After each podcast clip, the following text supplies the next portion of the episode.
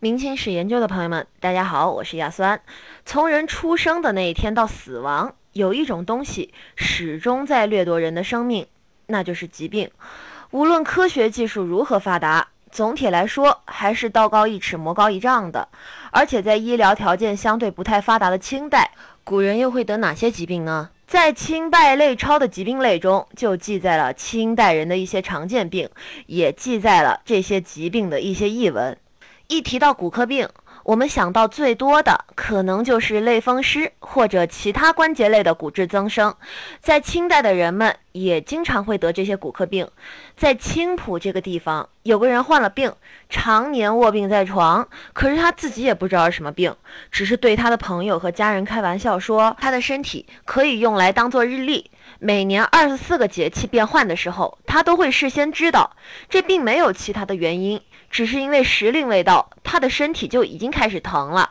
那么，按照我们今天的认识，大概能猜出他应该是风湿病而导致的身体疼痛，不能下床。那么，究竟应该怎么解决呢？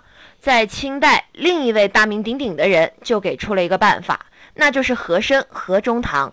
据《清败类钞》记载。和珅中年时，在朝廷上意气风发的时候，突然就患了腿疾，双腿疼痛到已经影响到走路了。他为了正常的工作，就用了一个偏方，那就是每天趁天未亮找到一只狗，将狗皮活剥下来包在腿上，这样就可以起到缓解的作用。但是还是无法真正的解决问题，所以无论冬夏，每天都需要一只活狗。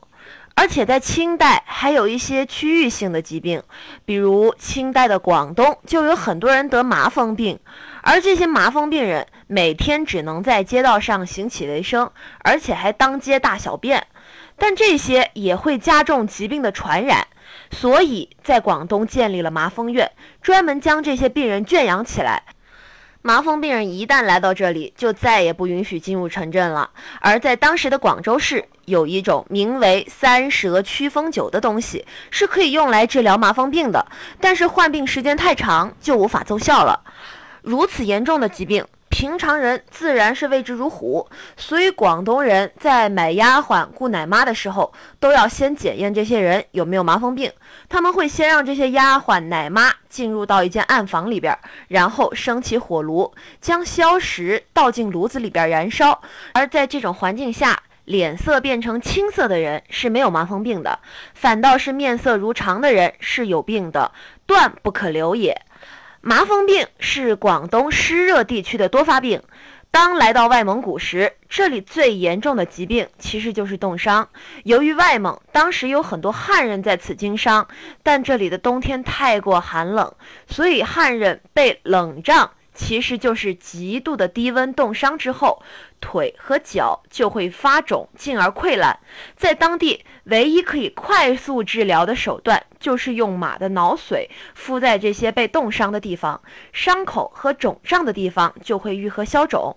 但治好了之后，多半就会变成残疾。所以，出到这么寒冷的地方时，一定要把衣服的间隙勒紧，并且不要长期的让双脚接触冰冷的地面。还有一些疾病是由于人为的不加注意而引起的，例如在清代，整个东亚地区的人们由于卫生条件比较差，所以经常会得一些眼科疾病，尤其以日本和中国最为严重。在这其中，最容易传染的就是赤眼。也就是红眼病，严格意义上叫做急性结膜炎。